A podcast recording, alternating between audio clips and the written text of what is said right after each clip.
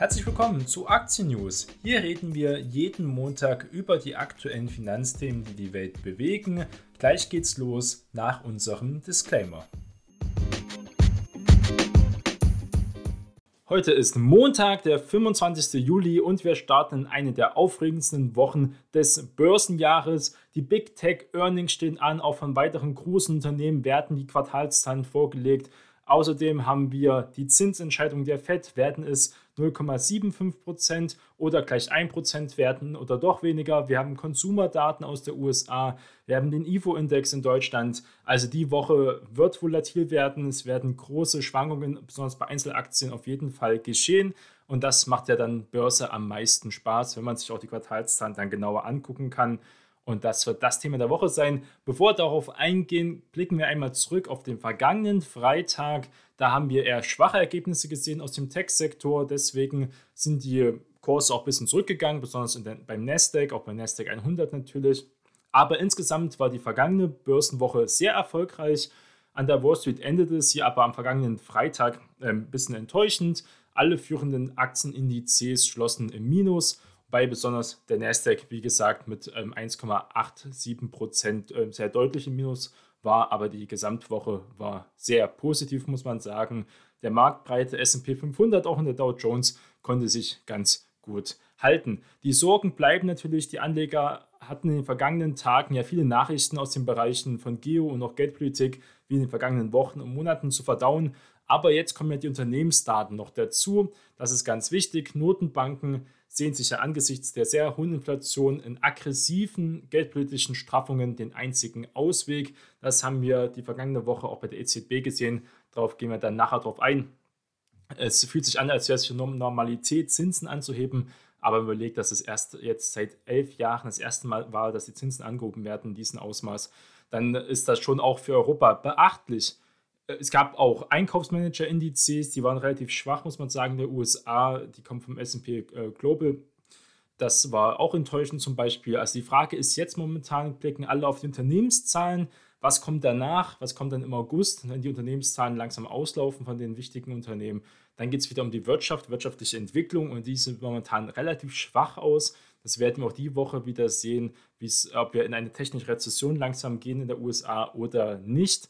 Das wird interessant werden. Einzelwerte war besonders am Freitag Verizon ähm, stark unter Druck geraten, über 7%. Das ist ein wie die T-Mobile US, also die Telekom, ein Telekommunikationsanbieter, genauso wie ATT.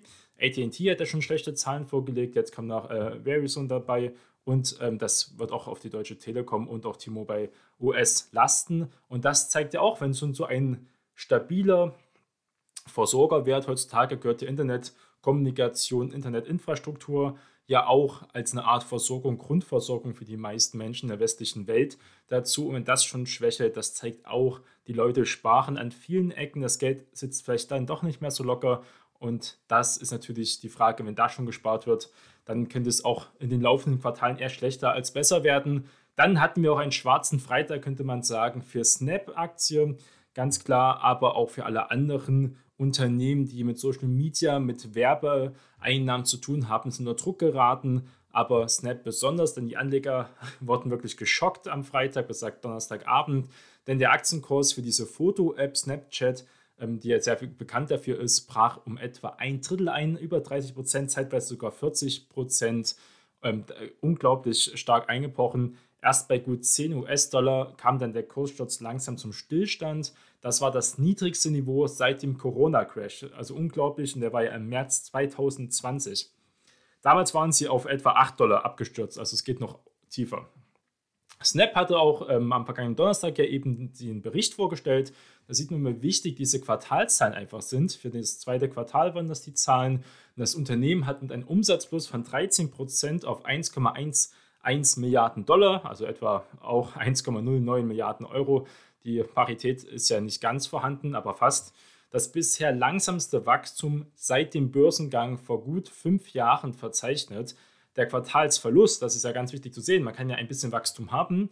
Das ist ja auch gut, muss man sagen. 13% ist jetzt nicht wenig Wachstum, aber es ist die Frage, wie viel Geld gibt man denn für dieses Wachstum aus, um das zu generieren? Dieser Quartalsverlust weitete sich massiv aus um knapp 152 Millionen Dollar. ein Jahr zuvor auf gut 422 Millionen US-Dollar. Es hat sich also fast, also verdoppelt hat es sich ähm, Richtung verdreifacht. Das ist unglaublich ähm, viel. Das ist ja viel mehr als diese 13% Umsatzwachstum, also viel, viel zu teuer. Und eine Prognose für das laufende Vierteljahr traute sich die Firma angesichts der aktuellen Unwägbarkeiten im Geschäftsumfeld nicht zu. Und das ist natürlich eine Katastrophe auf vielen Ebenen, wenn man dann noch liest, dass Snapchat Aktienrückkäufe machen möchte und sagt, wenn wir mal wieder Richtung 40 US-Dollar gehen, wir sind momentan bei 10 US-Dollar, nur mal so, dann wollen wir einen Aktiensplit durchführen. Das ist ja Augenwischerei. Damit kann man höchstens äh, Retail-Investoren irgendwie anlocken. Die lesen eine Schlagzeile, Snapchat kauft Aktien zurück oder Snapchat macht einen Aktiensplit bei 40 Dollar.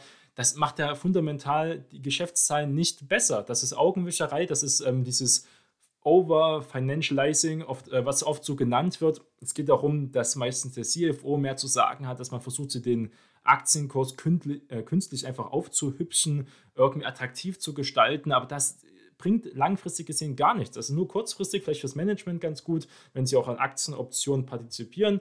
Aber für einen langfristigen oder mittellangfristigen Anleger ist das gar nichts, äh, muss man sagen. Es geht um die fundamentalen Kennzahlen die werden durch Aktienrückkäufe langfristig nicht besser. Das ist nur für eine kurzfristige Rendite ähm, gut.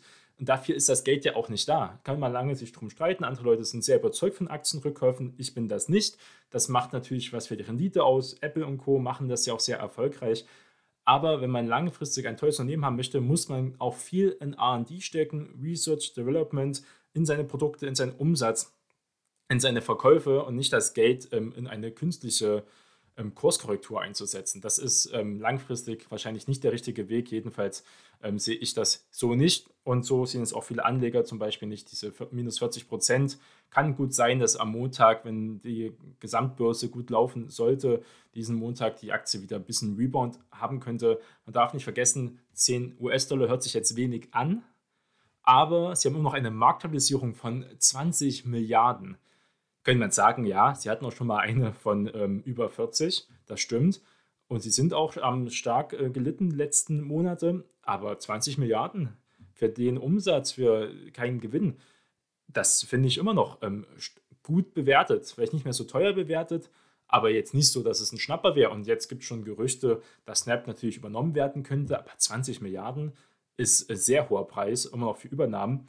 Klar könnte das eine Apple und noch andere Groß-Tech-Unternehmen, Facebook wird es nicht machen, also Meta, ähm, das wird kartellrechtlich nicht gehen.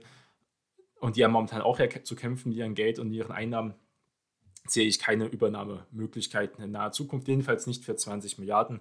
Das sollte mich dann schon sehr überraschen, wo die Leute jetzt so das Geld so locker hätten, die Firmen einfach diese Firma zu übernehmen, mit dem Risiko, dass die Bewertung noch um einiges runtergehen kann. Das sah es beim DAX eher gut aus. DAX haben wir ja teilweise große Legacy-Unternehmen, die ja nicht so groß technologielastig sind und deswegen war auch am Freitag auch stabil, muss man sagen, plus minus null, etwa bei 0,05 Prozent äh, gestiegen, also um sieben Punkte, also eine Makulatur. Insgesamt äh, Börsenwoche gab es einen Kursplus von fast genau 3%, also eine sehr gute Börsenwoche. Der DAX über 13.000 Punkte. Was will man da mehr? Aber es gab auch interessante Einzelnachrichten, zum Beispiel von VW. Nämlich der VW-Chef Dies tritt jetzt zurück. Das kam relativ überraschend, muss man sagen. Denn Herbert Dies ist äh, sehr bekannt, auch langfristiger Manager bei VW gewesen, viele, viele Jahre. Er geht jetzt zum 1. September. Das hat jedenfalls VW mitgeteilt. Der Nachfolger werde der Chef der Sportwagentochter der Porsche AG, Oliver Blume. Die VW-Aktie gab im Frankfurter Spieltag daraufhin deutlich nach. Herbert Dies stand für einen radikalen Umbau. Teilweise hat er sich auch viele Feinde gemacht ganz klar mit einer bestimmten Affinität und man kann auch sagen Liebe zu Tesla auch immer wieder ähm, andere Manager und Kollegen gestichelt bestimmt und an der Ehre gepackt. Und das war aber wichtig, VW auch in die Elektromobilität umzuwandeln. VW hat jetzt ihre eigene Elektrosparte verkauft, wird auch wahrscheinlich im nächsten Jahr die meisten E-Autos der Welt verkaufen.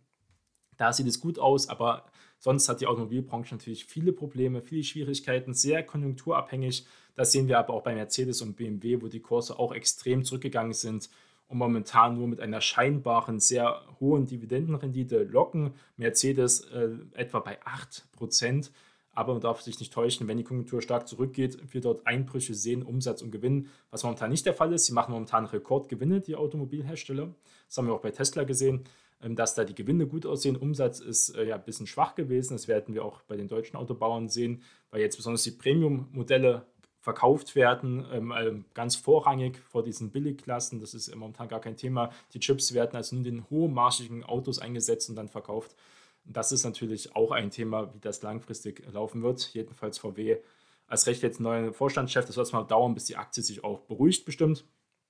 Weiterhin ist ja das Thema noch des Börsengangs der Porsche AG. Der soll ja im Herbst über die Bühne gehen. Bei VW werde jetzt der neue Vorgang, also der neue Vorstandschef Blume, operativ vom Finanzvorstand Arno Antlitz auch unterstützt, wenn man hier geguckt, und das Tagesgeschäft hier mit zu führen.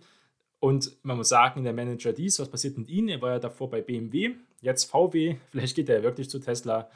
Ähm, auf das Ausscheidende mal gucken, was dann passiert. Vielleicht Aufsichtsrat ist, ähm, das könnte ganz gut sein, dass das passieren könnte, aber vielleicht auch nicht, werden wir sehen.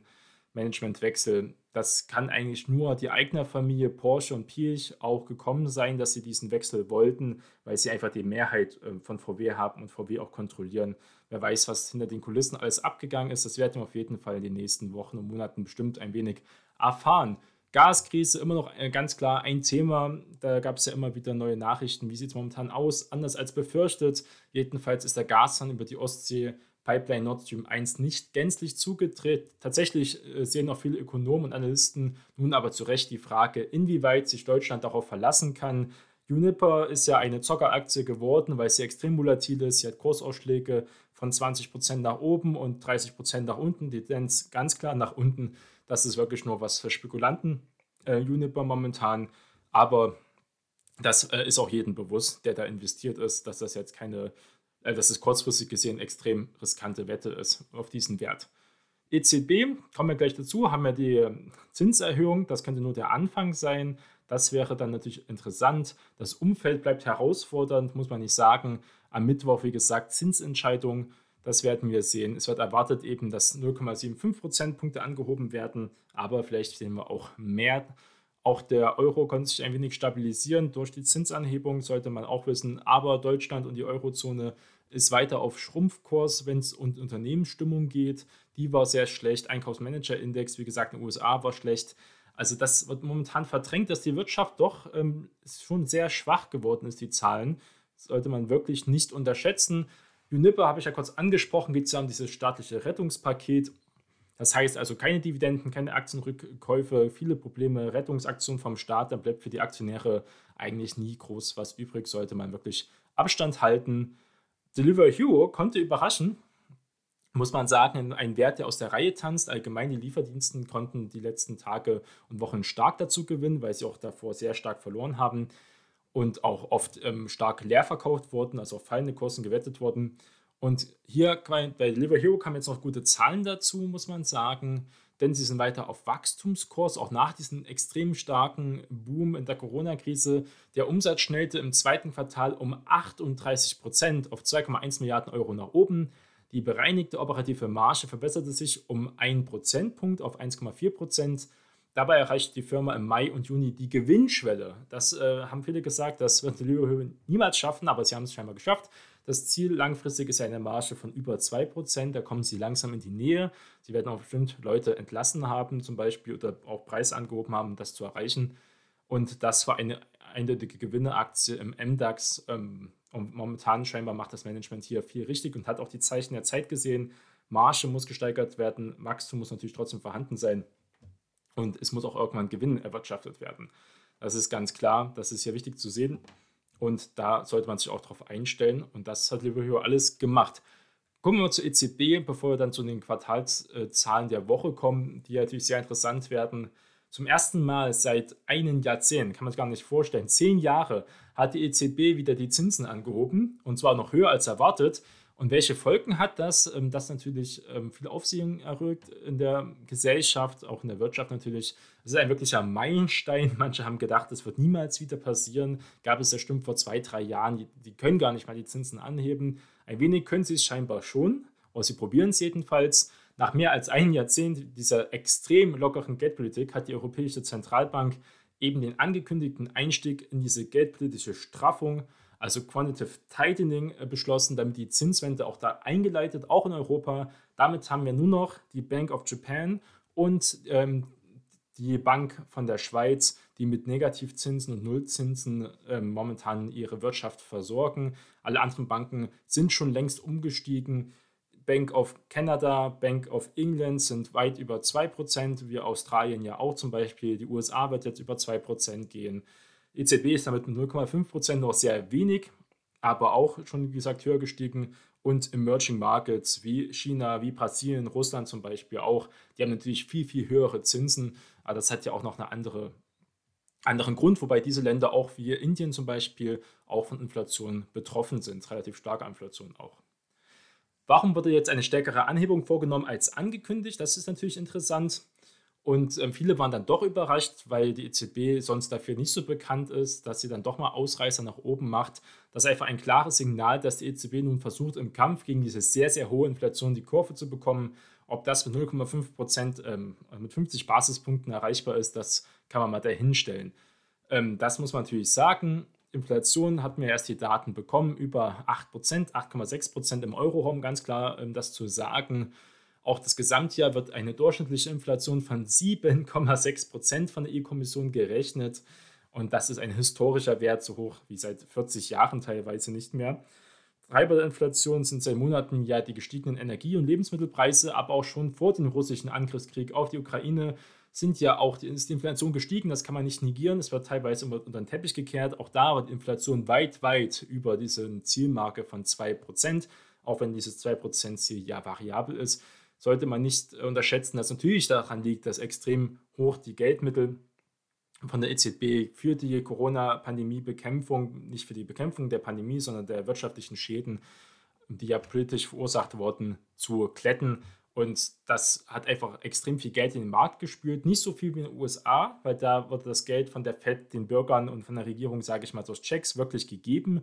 In Europa wurde ja eher günstige Kredite und Zinsen niedrig gehalten, um die Unternehmen zu versorgen. Die Verbraucher haben ja relativ wenig Geld, muss man ja sehen, Corona-Bonus und so weiter und so fort. Das war sehr überschaubar, wenn man es mit der USA zum Beispiel vergleicht werden wir sehen, in welche Richtung es geht. Die EZB ist eben in einer Zwickmühle, das muss man ganz klar sagen. Es ist eine sehr schwierige Situation für die Zentralbank. Kein leichter Job, natürlich nicht, aber dafür werden sie auch gut vergütet. Einige dieser Preistreiber haben eben mit diesen Nachfrageneffekten ähm, nur wenig zu tun, muss man sagen. Lieferkettenengpässe, das ganze Thema kennen wir, Pandemie, Ukraine-Krieg, Lockdowns aus Asien. Ähm, das sind natürlich Sachen, die auch die Zentralbank jetzt nicht groß beeinflussen kann. Sie kann nur die Geldmenge ähm, beeinflussen und noch ein paar andere Faktoren, auch das Nickling, was die, also erstmal so der, das Mindset. Problem ist, die meisten Menschen sind auf Inflation auch ganz klar eingestellt. Alle erwarten hohe Inflation. Viele kaufen jetzt Sachen, weil sie Angst haben, es wird noch teurer, es wird noch, noch teurer. Die Butter wird irgendwann 10 Euro kosten und auch andere Sachen noch viel teurer werden, Sprit und so weiter und so fort. Und dann kann das zu einer Kettenreaktion gehören, ist auch viel, was mit Psychologie zu tun hat, äh, muss man sagen. Die Menschen und die Unternehmen die sich gegenseitig Sachen wegkaufen, das forciert auch nochmal natürlich Inflationstendenzen, sollte man auch nicht sagen. Was man wenig gehört hat in den Medien, aber was umso wichtiger eigentlich ist, besonders für Deutschland ja auch, ist, es gibt ein neues Antikriseninstrument. Und zwar das ist das schöne Namen von TPI oder TPE äh, wahrscheinlich dann genannt, Transmission Protection Instrument. Das ist das neue Werkzeug der EZB und es soll dabei helfen, dass die Geldpolitik gleichmäßig im Euroraum wirken kann und es nicht zu einem Auseinanderfallen der Finanzierungskosten der einzelnen Euro-Staaten kommt. Um was geht es denn? Es geht um die Spreads, werden die genannt, zwischen Staatsanleihen aus Deutschland zum Beispiel, können man aber auch andere, zum Beispiel aus dem Nord nehmen, von ähm, Amsterdam, also aus den Niederlanden, und auch den höher verschuldeten Euro-Ländern wie insbesondere Italien hat sich zuletzt extrem ausgeweitet. In anderen Worten, um es zu erklären, für Länder wie Italien, wo die Regierungskrise zum Beispiel, aber auch ähm, das, die Regierungskrise mit dem Rücktritt von Mario Draghi, die hat einfach nochmal zusätzliche Nervosität an den Märkten gesorgt und damit auch wieder viel teurer gemacht, sich neues Geld zu beschaffen, auch Schulden zu bedienen.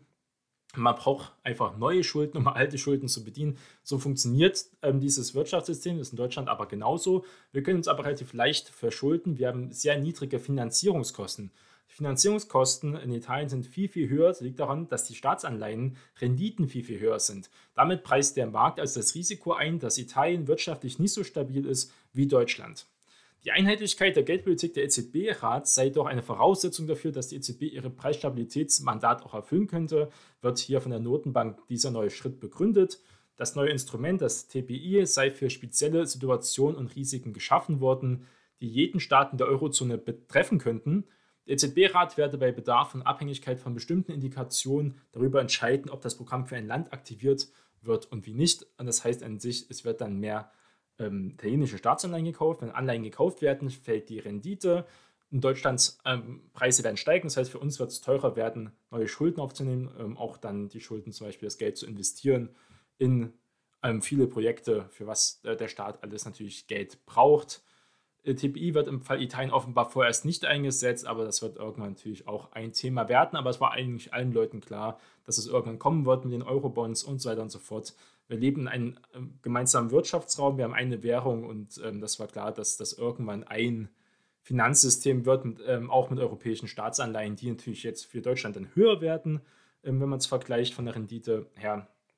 Und für Italien dann günstiger und für andere Länder wie Spanien, Portugal genauso. Darauf wird es mittelfristig auf jeden Fall hinauslaufen. Kommen wir jetzt zu den äh, wichtigsten Earnings der Woche. Wir konzentrieren uns besonders auf die USA. Und da sehen wir, am Montag geht es los. Vor Börseneröffnung haben wir Infosys. Das ist jetzt keine amerikanische Firma, eine große indische IT-Firma. Philips aus den Niederlanden berichtet Newmont, ähm, bekannte Goldminer-Aktie. Gold ist ja relativ stark unter Druck geraten letzten ähm, Tage wieder. Mal gucken, was sie für Zahlen berichten. Sollten eigentlich ganz gutes Geld verdient haben.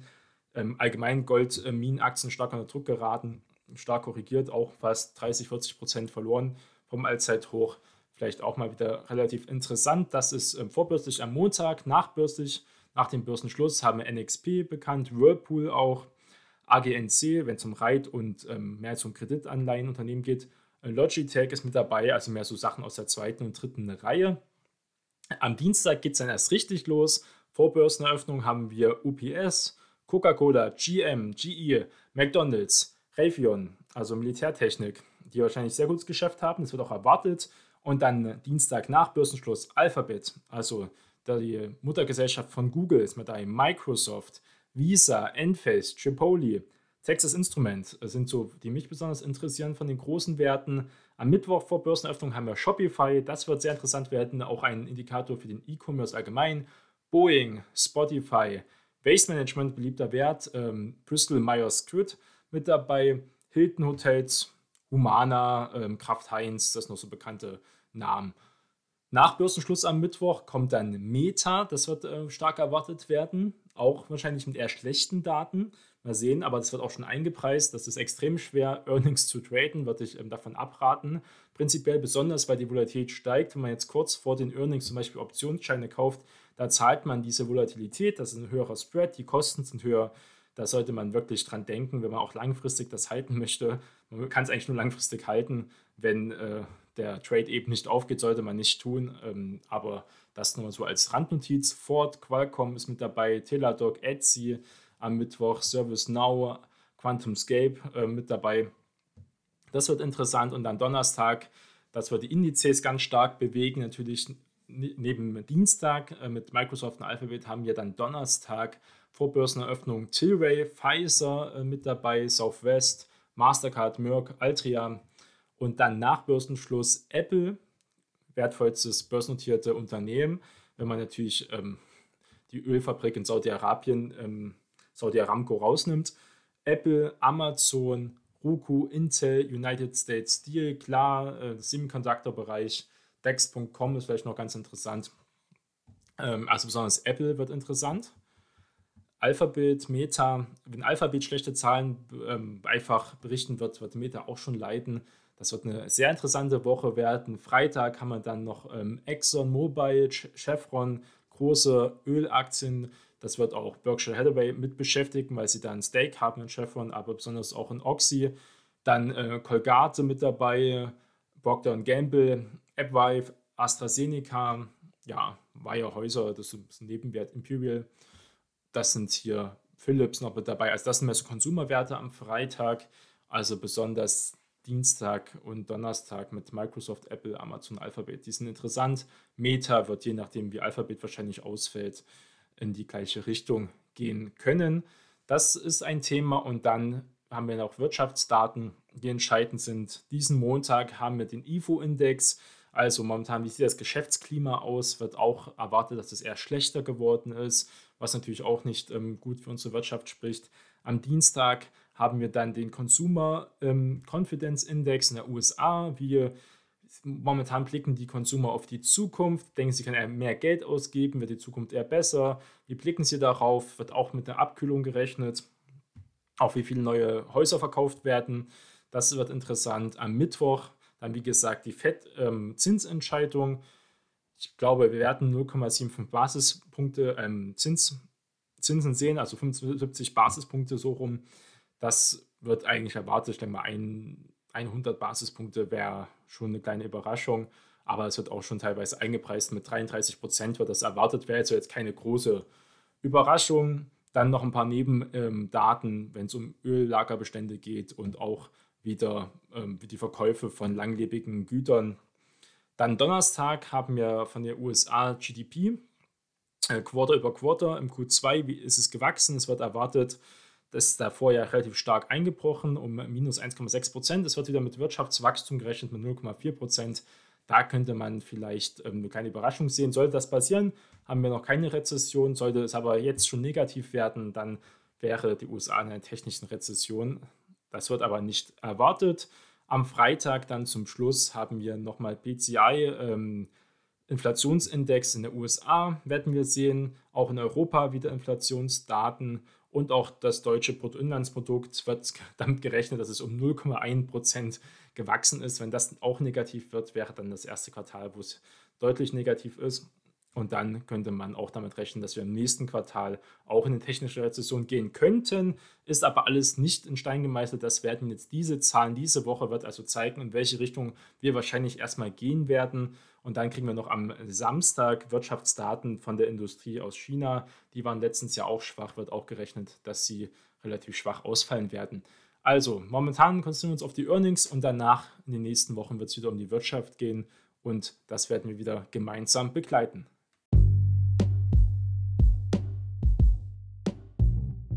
Die im Podcast besprochenen Finanzprodukte stellen keine spezifische Kauf- oder Anlageempfehlung dar.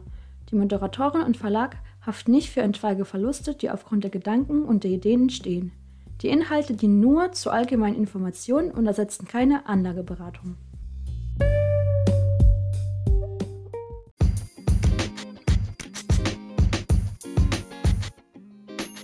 Das war's mit der heutigen Folge von Aktien News. Vielen Dank für eure Unterstützung. Bleibt investiert und wir hören uns beim nächsten Mal. Euer Jonas.